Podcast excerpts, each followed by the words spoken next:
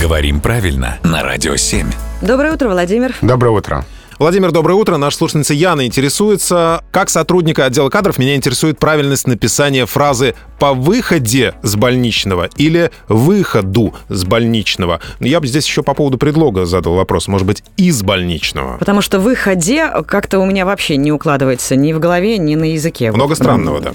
Тем не менее, фраза канцелярская, а, но все-таки по выходе с больничного. Ой. Ну, с предлогом все попроще. А, Предлог «в», предлог «из» антонимичный, а предлог «на» антонимичен предлогу «с».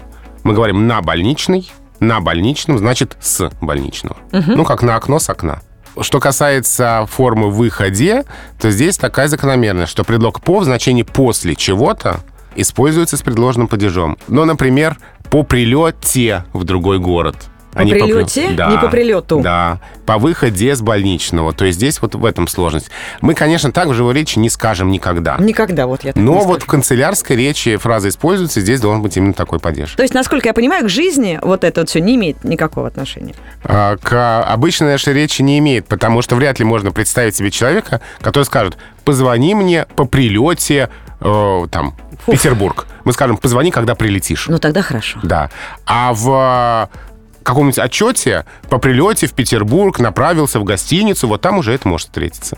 И должно быть по прилете. По выходе из рубрики «Говорим правильно» стоит отметить, что с вопросом мы вроде бы разобрались, друзья. Да, Поэтому спасибо, Владимир. Спасибо, Владимир.